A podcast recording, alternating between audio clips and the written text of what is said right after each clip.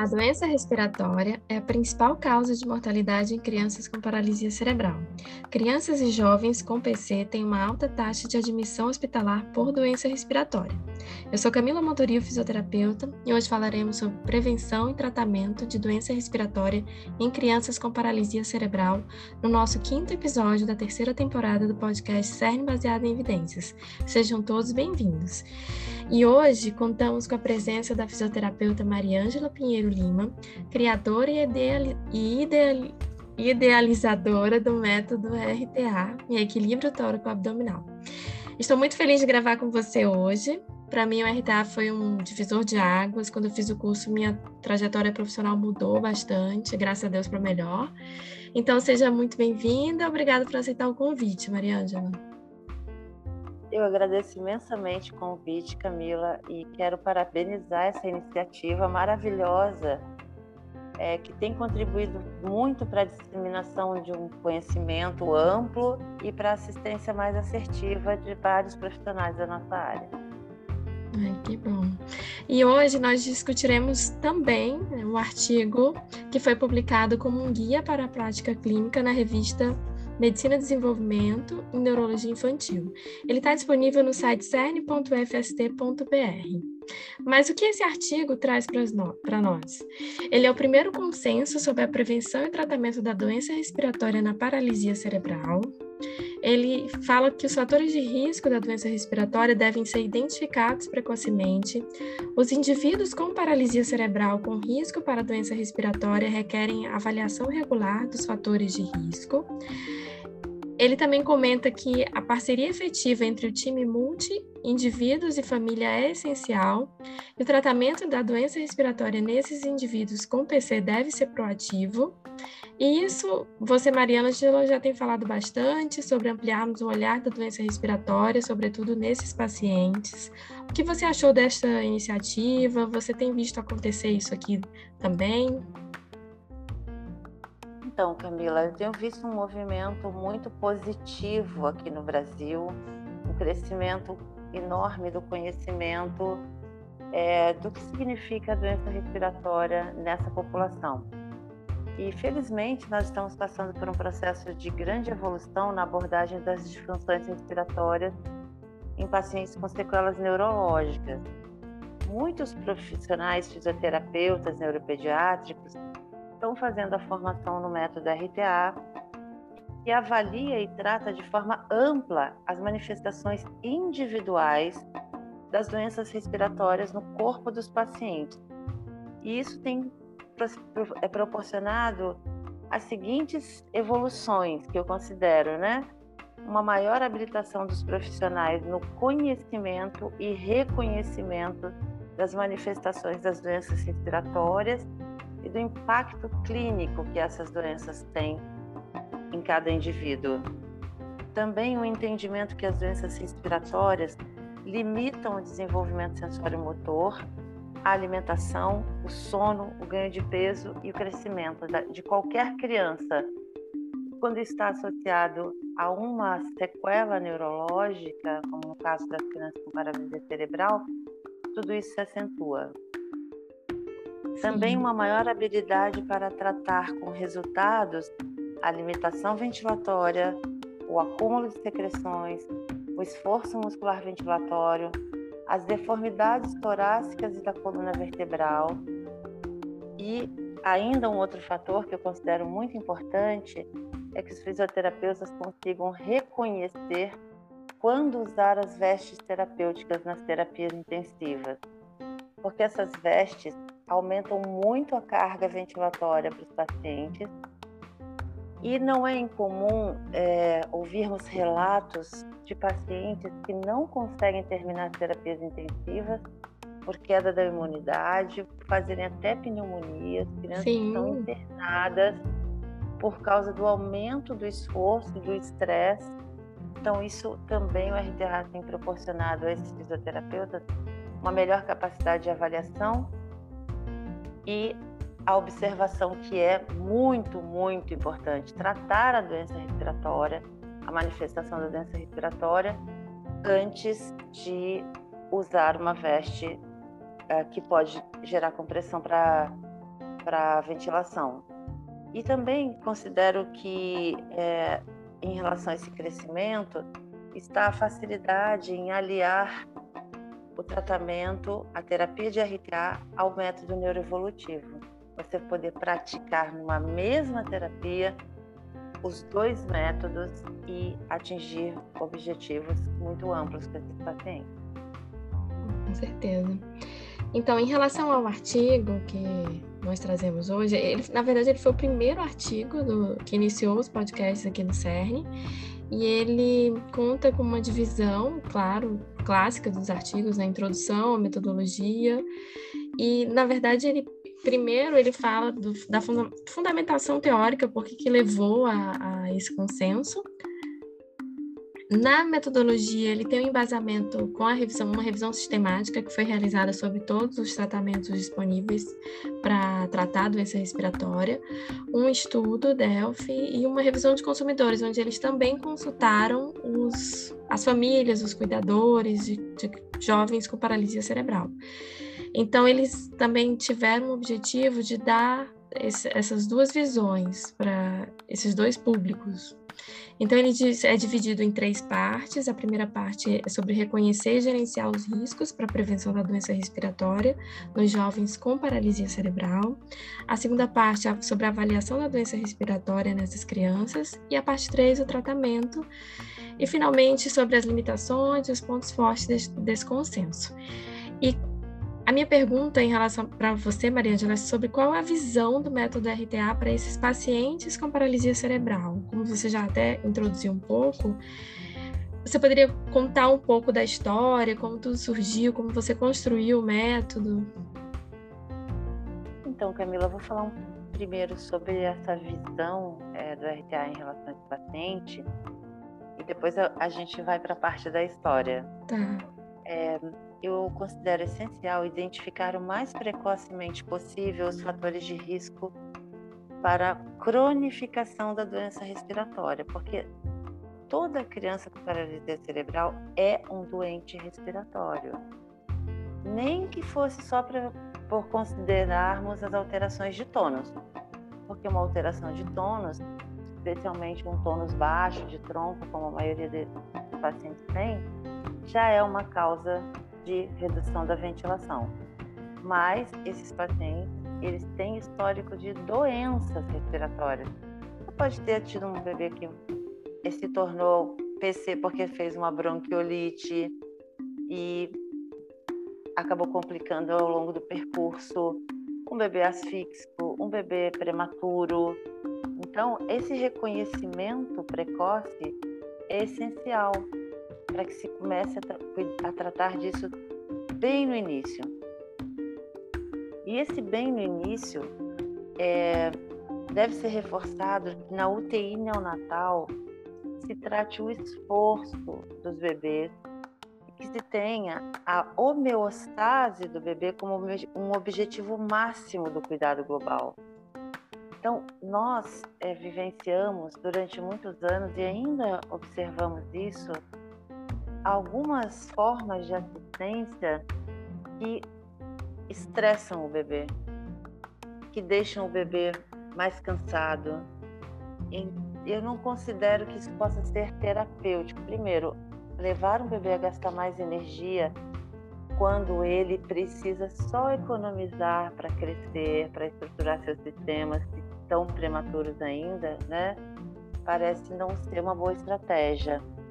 E a outra questão dessa, desse excesso de, de trabalho para o bebezinho que está na UTI neonatal é algo que a gente tem visto com muita frequência, que é adiantar, querer que o bebê prematuro faça coisas que nem um bebê termo deveria fazer. Por exemplo, muitos profissionais sentam um bebê na UTI neonatal como parte de um tratamento rolam esse bebê.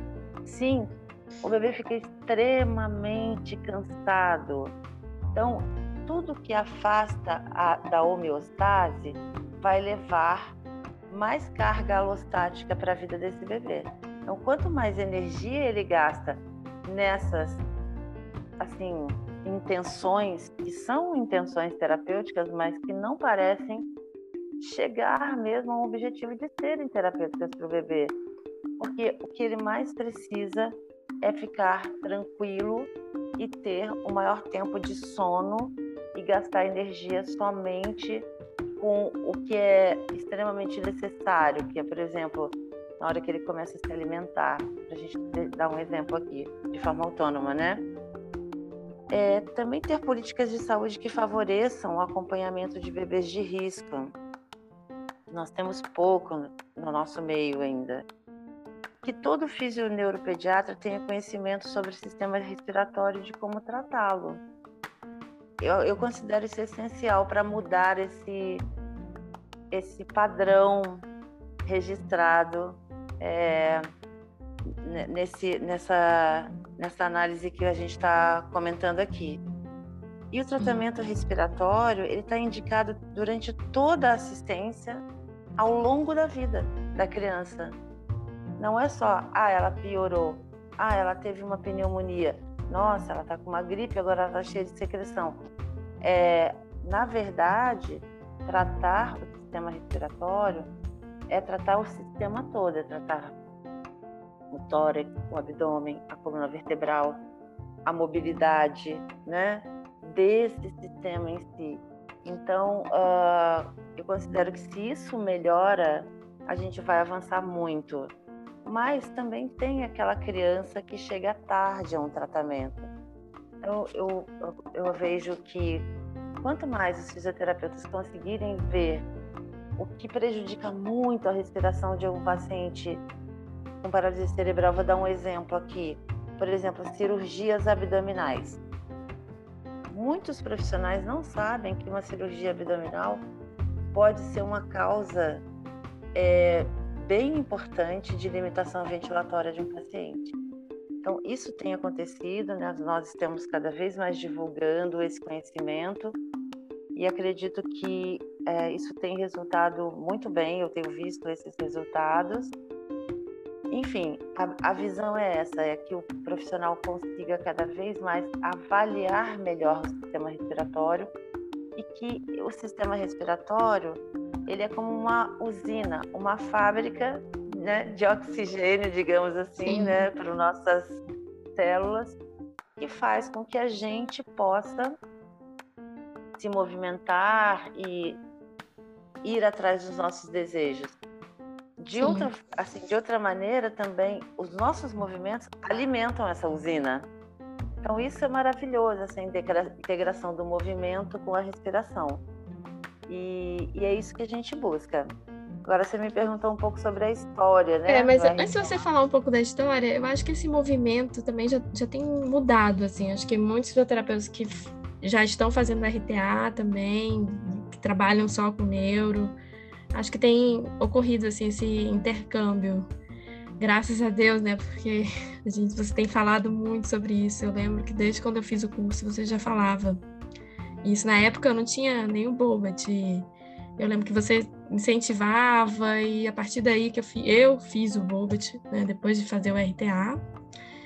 E eu acho que, que graças a Deus isso tem acontecido já. É, muitas pessoas fizeram o Bobat a partir do RTA. Sim. E também acontece o inverso, né? É. Porque é, é, realmente, eu sempre digo o seguinte: quem inventou a roda aí de fazer todas as facilitações de movimentos para os pacientes, né? Uh, não fui eu, então a gente tem que dar o crédito a quem é, tem o crédito e ir lá aprender coisas que são uh, muito uhum. importantes para o desenvolvimento sensório-motor, do qual o sistema respiratório depende. Então, eu, eu também vejo, sabe, Camila, com otimismo, o último curso que eu dei no Rio, a metade da turma era da neuropediatria. Metade. Então, é, tem cada vez crescido mais esse número de profissionais da neuropediatria que querem aprender a tratar o sistema respiratório, porque me parece também, isso eu não tenho certeza, mas me parece que o que aconteceu com essa questão das liminares e dos planos de saúde estarem pagando mais pelo tratamento dos pacientes, é que muitos pacientes que ficaram sem tratamento durante muitos anos, são pacientes graves, agora estão sendo tratados. E esses pacientes vêm com muitas deformidades e problemas respiratórios bem complexos.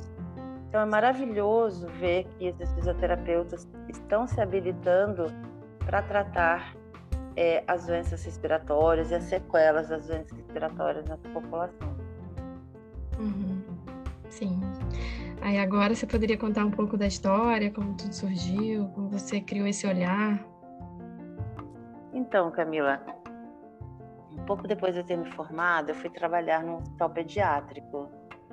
Eu, na verdade, é, nasci no interior do Rio, estudei em Petrópolis, e depois é, de uns dois, três anos de formada, eu fui trabalhar no Hospital Pediátrico em Curitiba, como supervisora de estágio de uma, uma faculdade.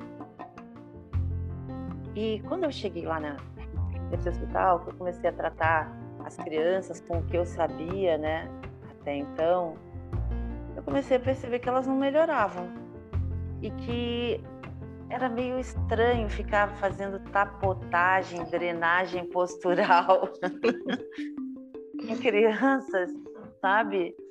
É... Então eu pensava, tem que existir um jeito diferente. E eu comecei a observar que aquelas crianças elas ficavam deformadas rápido, que a caixa torácica deformava muito rápido, que elas tinham atraso no desenvolvimento. Isso foi uma associação direta por observação, né? E aí eu comecei a observar aquelas deformidades e, e pensar, mas isso tem a ver com a doença respiratória e ninguém nunca me falou isso. Todo mundo fala que deformidade torácica é uma coisa crônica, de doenças respiratórias crônicas. E fui anotando tudo que eu via, né?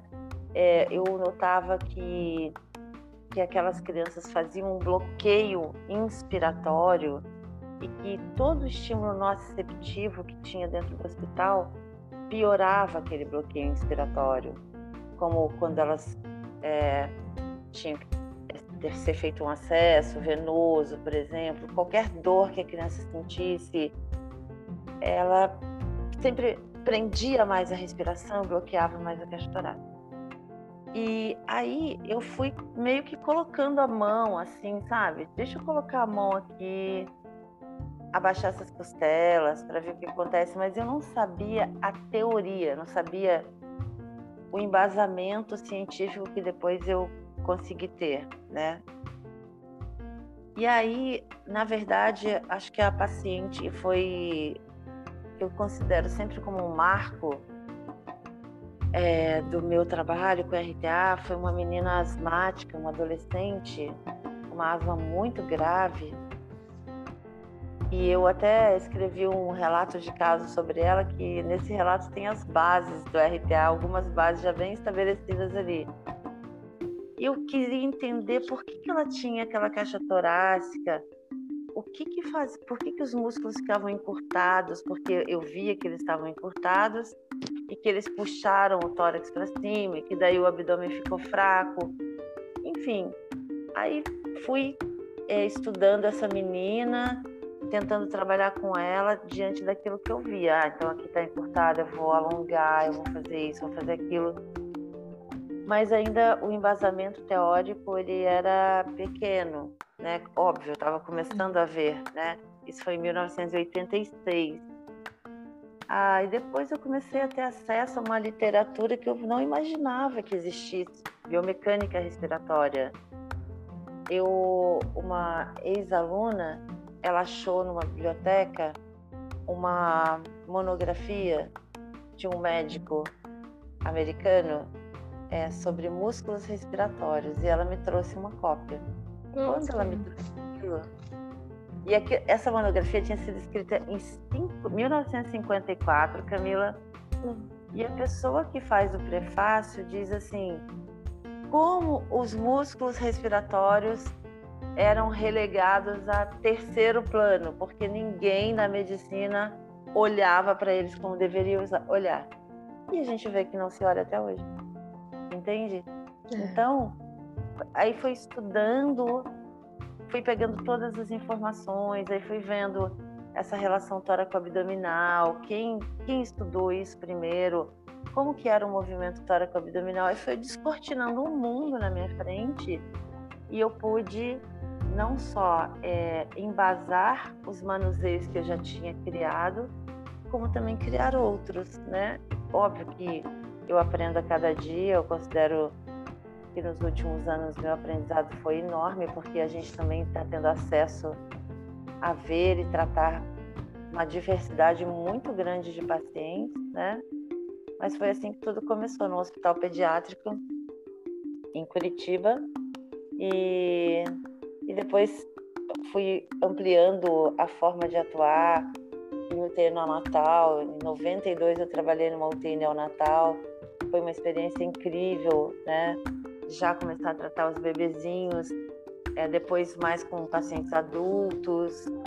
E aí a gente vê que, claro, não é fácil atender todas as idades, mas quando você entende o sistema respiratório e se prepara para assimilar um manuseio, uma manipulação funcional do sistema, é, o manuseio brota também, ele vai brotando das suas mãos à medida que você pensa o paciente, o indivíduo de uma outra forma. Sim. Engraçado, acho que todo mundo deve ter uma história parecida, assim, de chegar num paciente e agora, né? O que, a gente faz? Porque o que a gente está fazendo não está melhorando. Antes de conhecer o RTA, claro.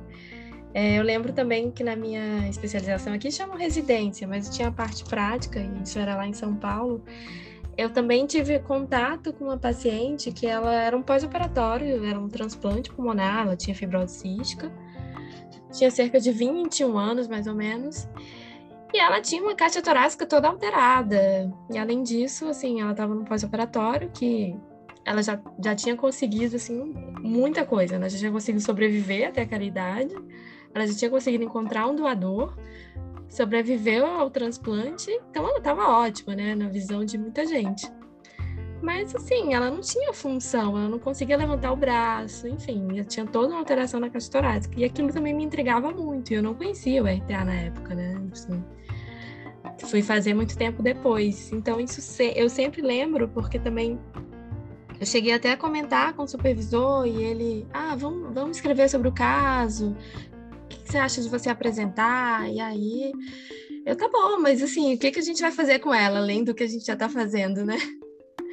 Enfim, e aí conversei com, até com o cirurgião para saber se ah, podia ter acontecido alguma lesão né, é, de torácico longo, porque ela tinha uma escápula bem alada. Enfim, óbvio que o cirurgião vai dizer que não, né? Mas, assim, naquela época a gente fez toda a apresentação e depois ficou todo mundo, nossa, muito bom, foi muito bom revisar sobre a, né, a cinesiologia de, e, e, a biomecânica, enfim, anatomia, porque a gente estava muito focado em pulmão, né, em fazer técnica de higiene bronca, pronto. No máximo fazer alguns exercícios, assim, mas isso não era da época. E eu lembro até hoje, assim, quando você fala, eu falo, gente, passou um filme na minha cabeça sobre isso. Quando eu fiz o RTA, parece que tudo se encaixa, né? É, é verdade. E assim, uma frase que eu costumo dizer é que a doença respiratória ela se inscreve no corpo do paciente. À medida que você vai conhecendo mais as doenças, a biomecânica respiratória, fisiológica e modificada, né?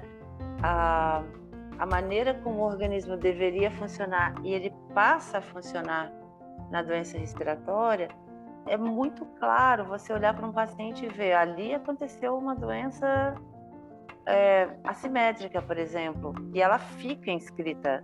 Ou um paciente que tenha distorcido, um bebê prematuro que distorce bastante o centro do tórax, distorce o osso externo, ele muito provavelmente pode desenvolver um peito escavado, né? E isso vai limitar o controle de tronco dele, vai levar a alterações da coluna vertebral. Então, é, à medida que isso vai se abrindo, fica muito mais claro enxergar no paciente uma série de, de alterações. Eu não sei se a gente tem tempo aqui, é, depois se não tiver, você edita. não tem, tem tempo, sim. Vou contar um, um caso, é, eu acompanho à distância uma menina e eu, a gente faz inclusive umas livezinhas, uh, porque ela é uma menina encantadora, ela tem nanismo e ela é paciente de uma físio que está É da Adriana? Mandando... Não, não. Não, ah, não. tá. E, e aí, essa menina, eu, eu fui à cidade que ela mora e eu fui, fiz uma supervisão, né?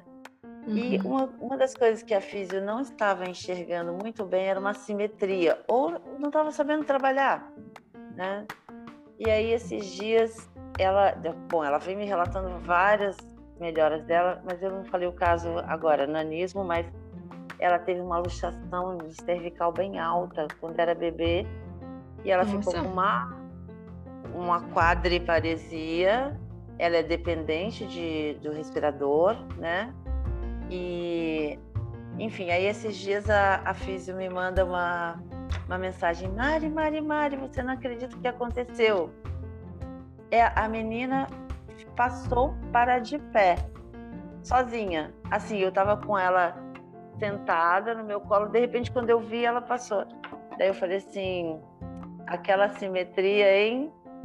Enxergar aquela simetria deu um, um, um pulo grande no tratamento dela. Ela falou assim: olha, parece que abriu uma janela que eu estava numa escuridão e, e ela evoluiu muito. Então, é isso que eu estou te dizendo, sabe, Camila? Esse treino do olhar é treinar ou, ou, ter essa inquietação também. Eu estou vendo uma coisa aqui, mas eu não sei muito bem tratar. Então, eu preciso achar alguém que me ajude ou, achar, ou encontrar uma maneira melhor de fazer essa situação aqui evoluir. Eu acho que isso, para qualquer profissional, né, vai, vai te dando aquele, aquele prazer no dia a dia, né? Eu, sempre tive muito prazer de ver meus pacientes evoluindo. Então, manter sempre essa indagação, né, como você teve com a sua paciente com fibrose cística.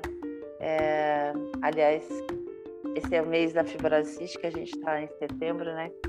É um mês que, de conscientização em relação à doença. É, eu vi que vocês vão fazer, acho que uma mesa, né? É, vai ter uma mesa redonda, sim, é, através da Abrafimpa, ah, dia 10, depois de amanhã. É, gente, é que a gente está em setembro. O episódio vai, vai ao ar é, em outubro, mas a gente está em setembro, a gente gravando. Só para situar todo mundo. Provavelmente já, já terão assistido. Sim.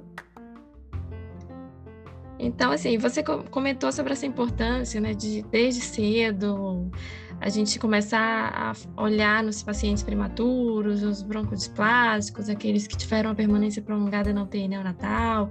Às vezes os pacientes vão de alta, mas assim, eles não saem já encaminhados, eles saem às vezes e nem tem esse segmento, né? Isso é muito difícil de acontecer aqui no Brasil. Sim, e é, eu tenho chamado bastante atenção nos cursos é que a maioria dos pacientes com paralisia cerebral são broncodisplásicos.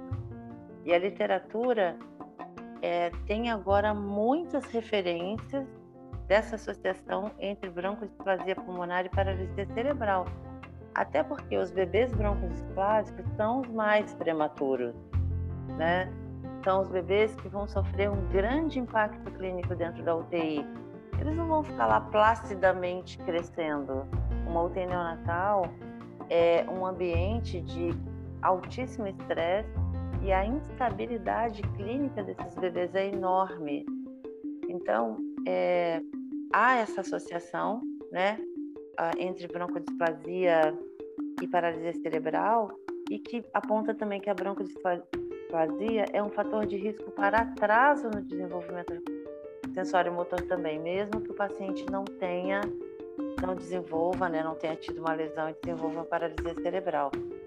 É, e muitos desses pacientes, às vezes eles têm chegam para alguém, algum profissional, aos dois anos de idade, por exemplo, um ano e meio, e se olha muito para a questão do desenvolvimento sensório-motor sem conseguir fazer associação com aquela sequela respiratória e com aquela doença que esse bebê ainda tem, né?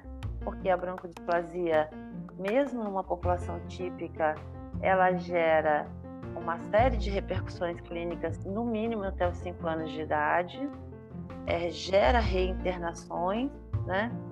Sim. Então, isso é, é, é fundamental que seja visto até para não haver equívocos no tratamento. É, por exemplo, Camila, quando você vê aquele bebezinho que chega lá, digamos, chegou com seis, sete meses, e ele fica com os bracinhos lá em rotação externa, sem fazer movimentos antigravitacionais.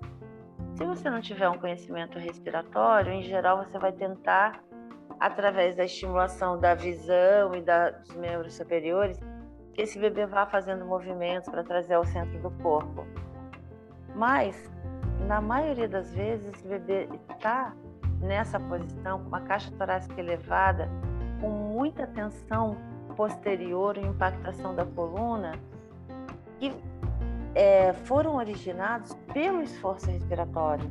Então, quando a gente vai lá e trata esses músculos respiratórios que estão em esforço e desbloqueia a caixa torácica, desimpacta a coluna, o bebê naturalmente traz as mãos ao centro.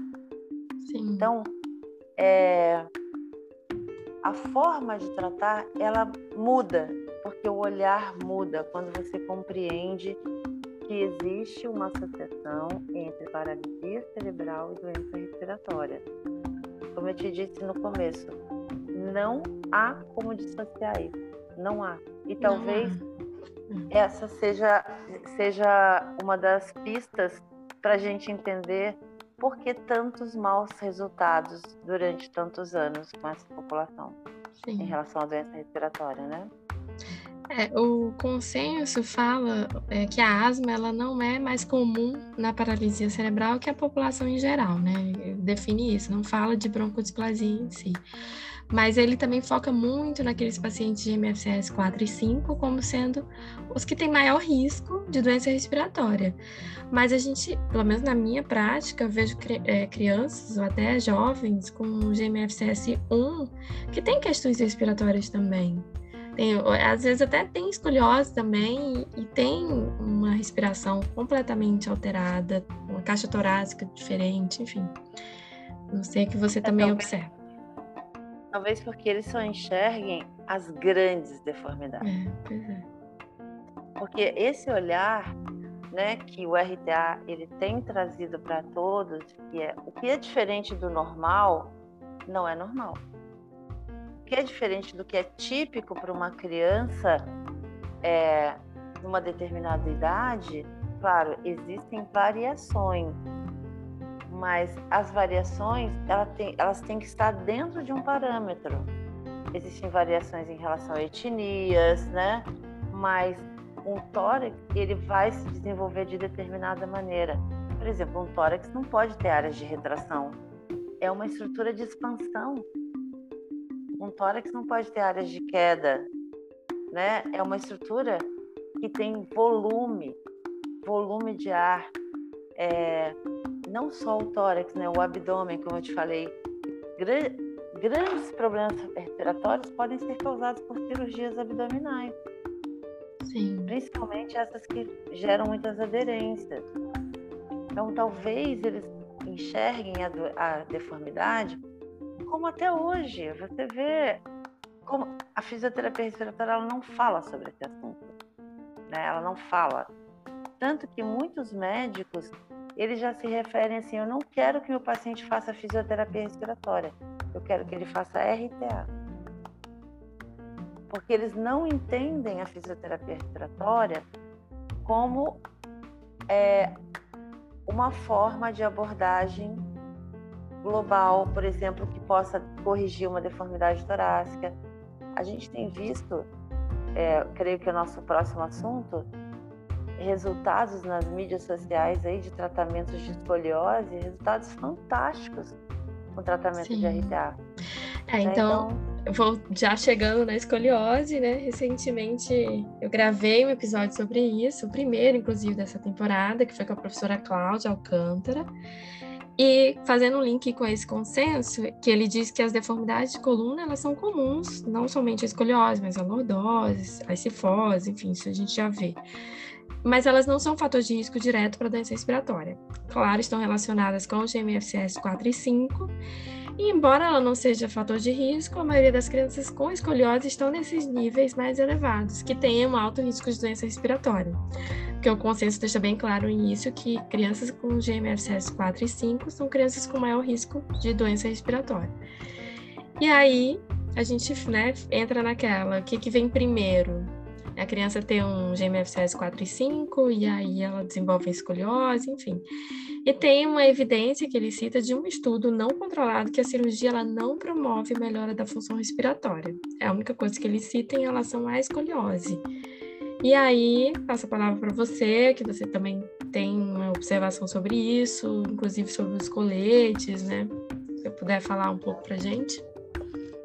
Então, Camila, é, eu. É claro, você e eu sabemos que as crianças que estão posicionadas como quatro ou cinco são pacientes com muito menor controle de tronco. Então, é. é óbvio que se eles têm menos controle postural, eles vão cair. Não ter bom controle postural significa ter um tronco em queda. E na queda sempre se cai mais para um lado. Mas, ah, se fosse simples assim, que mais que também está ah, uh, envolvido nessa classe de pacientes? Eles têm muito menor mobilidade. E por ter menos mobilidade, eles têm menos mobilidade ventilatória também. Então, são pacientes que vão acumular mais secreção, são pacientes que, é, por não terem um bom desenvolvimento, bom não, eles têm sofrível mesmo desenvolvimento sensório motor, eles não vão conseguir ter um crescimento pulmonar adequado. Não é só o pulmonar, um crescimento do sistema respiratório, uma caixa torácica e um abdômen bem desenvolvidos, porque a gente demoraria muito aqui para falar da interação tóraco-abdominal, mas que é essencial para ter uma boa ventilação. Então, eu acho que parece bastante óbvio que essa população tem a maior risco de escoliose, porém, também quero chamar a atenção para as doenças respiratórias é, unilaterais, as doenças assimétricas, que essa faixa da população aí passa por muitas dessas doenças, como pneumonias. Né? Então, se você tiver uma pneumonia em um dos pulmões, a pneumonia, por ser uma doença restritiva, ela vai causar retrações. Então, essas retrações são assimetrias que podem é, uh, contribuir ou até ocasionar uma escoliose, que começa assim pequena, aparentemente pequena, mas aí com o tempo, com essa falta de controle postural, ela pode piorar bastante. A gente vê isso numa população típica, imagina na paralisia cerebral. Então, pneumonia, pneumotórax, derrame pleural, atelectasias, considero fundamental que se pesquise é, o acontecimento dessas doenças na vida desses pacientes, né? Existem uma série de doenças assimétricas que podem gerar esse impacto de assimetria no tronco dos pacientes. Também a gastrostomia, que é responsável pela assimetria da maioria dos pacientes que possuem uh, que fazem uso né, de uma gastrostomia, porque quando se tem uma gastrostomia, o lado onde é colocado o bottom, ali há uma perda de pressão abdominal.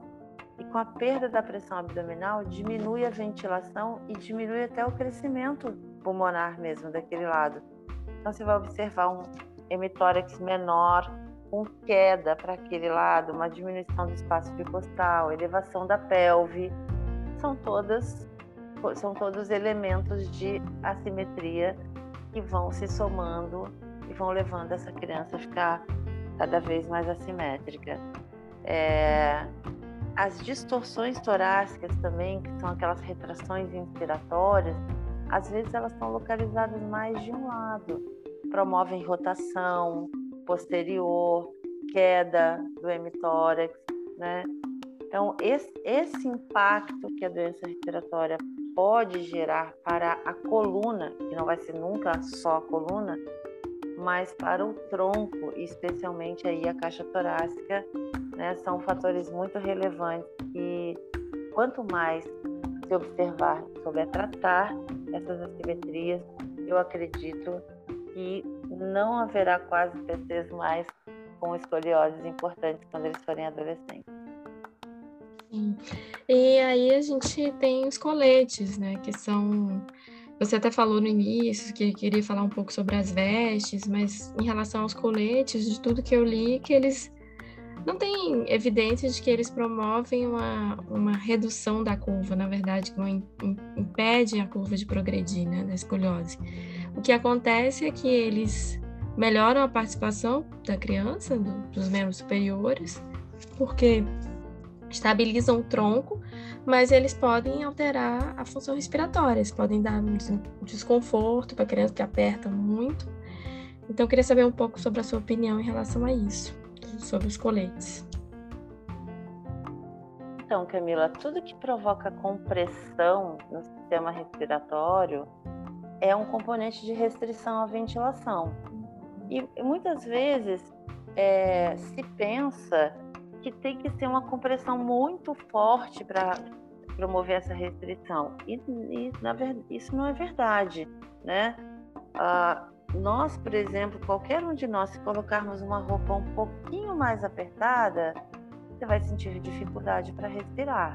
Então, imagina um colete ou uma veste terapêutica que pode causar uma compressão, ou muitos profissionais que usam faixas abdominais, cintas abdominais feitas de tecidos não distensíveis. Isso provoca restrição à ventilação também. Mas assim, eu eu uh, acredito é que se tem uma melhora na participação, talvez se, se use isso, uh, seria recomendável usar uma parte do dia né? E não, especialmente não usar quando o paciente está mais parado, deitado, porque aí a restrição vai ser maior hum, ainda. Sim. E aí de repente aparece uma telectasia, aí não se sabe muito bem por quê, né? Porque todo é. fator de restrição nessa população que tem mais risco pode provocar uma telectasia e começa a acúmulo de secreção, aí infecta, daqui a pouco é uma pneumonia, e isso faz com que esse paciente que tem, né, às vezes conquistas a duras penas, faz com que ele involua. E é uma frustração para ele, para a família e para os profissionais também. Então, eu, eu acho que devemos sempre considerar muito saber olhar os padrões de respiração, saber se está sendo restritivo, verificar a frequência respiratória, a frequência cardíaca, a saturação de oxigênio, né? mas não ficar esperando que o paciente piore. Ah, não piorou muito, então vou colocar. Não pode piorar nada. É. Esse é o ideal, não piorar nada. É, e se a literatura está dizendo que não tem muito efeito sobre a curva, né?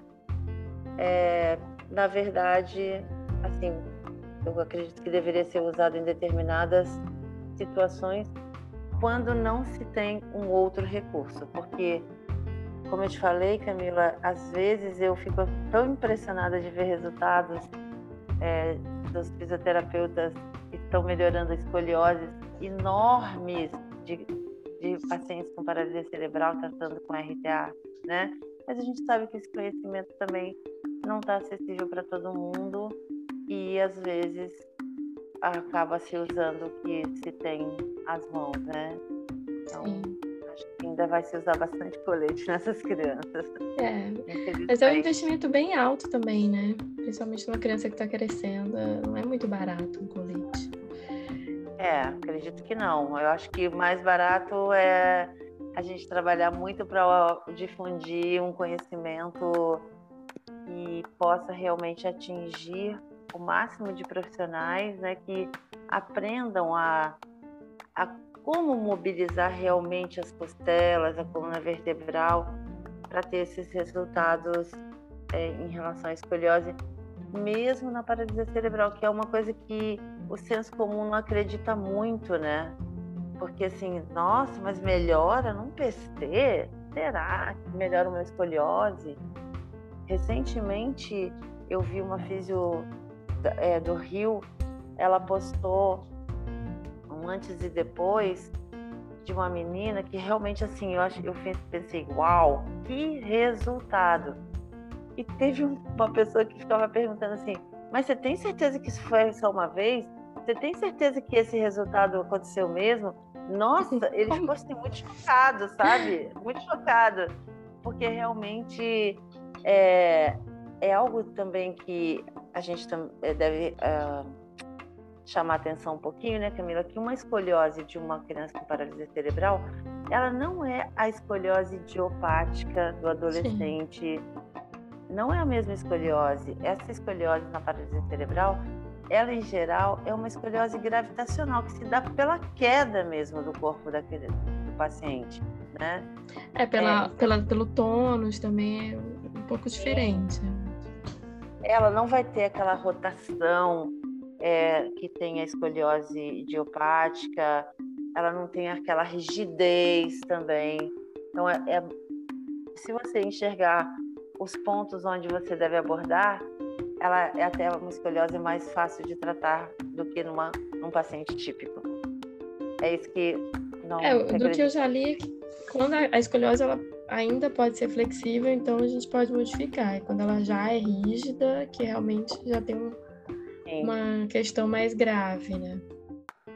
Mas é raro você ver, eu não sei da sua experiência, que você pode falar até mais do que eu, que você está no dia a dia com esses pacientes. É, é raro você ver um paciente PC com uma coluna rígida.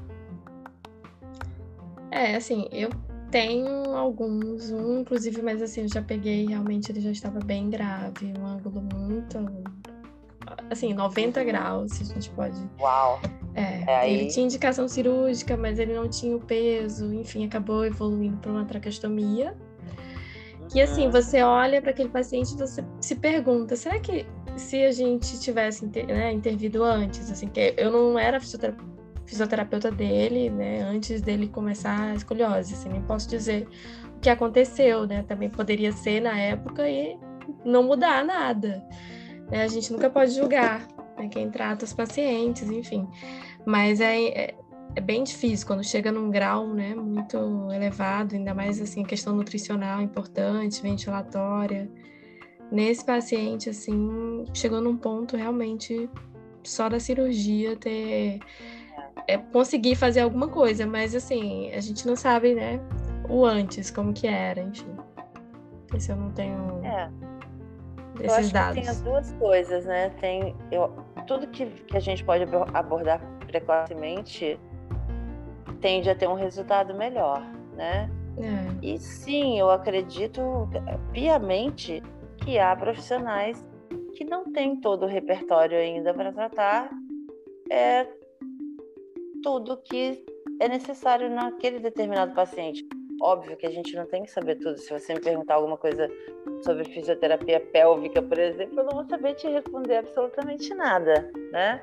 Mas quando Nem a gente eu. propõe, quando a gente se propõe a tratar é, determinados é, distúrbios, a gente tem que se preparar o melhor possível e tratar a simetria não é fácil. Eu não acho seja fácil, enxergar a simetria às vezes não é tão fácil e tratá-la é, pode ser bastante complexo para a grande maioria dos profissionais de fisioterapia, mas a gente está vivendo um um momento muito rico de de troca, né? De troca, de disseminação, disseminação de conhecimentos que eu creio que estão levando a isso que a gente está conversando aqui mesmo, a ter esse olhar mais abrangente e a resultados que não se esperava ter antes.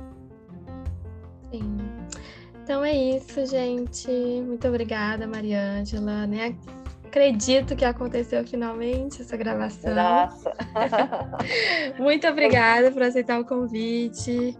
O seu Instagram é o do RTA, né? Que é o método, arroba método.rta, é isso? Isso.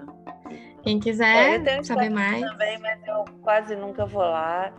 É, te ah, agradeço sim. muito, Camila, a nossa histórica conversa aqui, que estava quase virando lenda, né? Mas foi ótimo falar contigo. Sim. Muito bom participar e vocês estão prestando um super serviço aí aos pacientes e à nossa comunidade de profissionais. Ah, Parabéns. Bom. Obrigada. E eu espero que, assim, isso aqui seja o início também de muitos bate-papos sobre o assunto, né? Que a gente não pare por aqui. Então, imagino que a gente Sim. possa ainda se encontrar. E vamos nos encontrar em outros canais também que eu já te falei, para ir lá Sim. conversar sobre isso, em Sim. outubro tá bom? Ah, vamos sim. Então é isso, gente. Chegamos ao fim do nosso episódio. Obrigada a você que nos ouviu até aqui. Se você gostou, compartilhe esse episódio com seus colegas. Se tiver alguma dúvida ou sugestão de tema, comentário, queira contar sua experiência também, pode deixar um comentário no Instagram do arroba cursos e ativem o sininho das notificações, pois toda quarta-feira tem conteúdo para vocês. Até o próximo episódio. Tchau!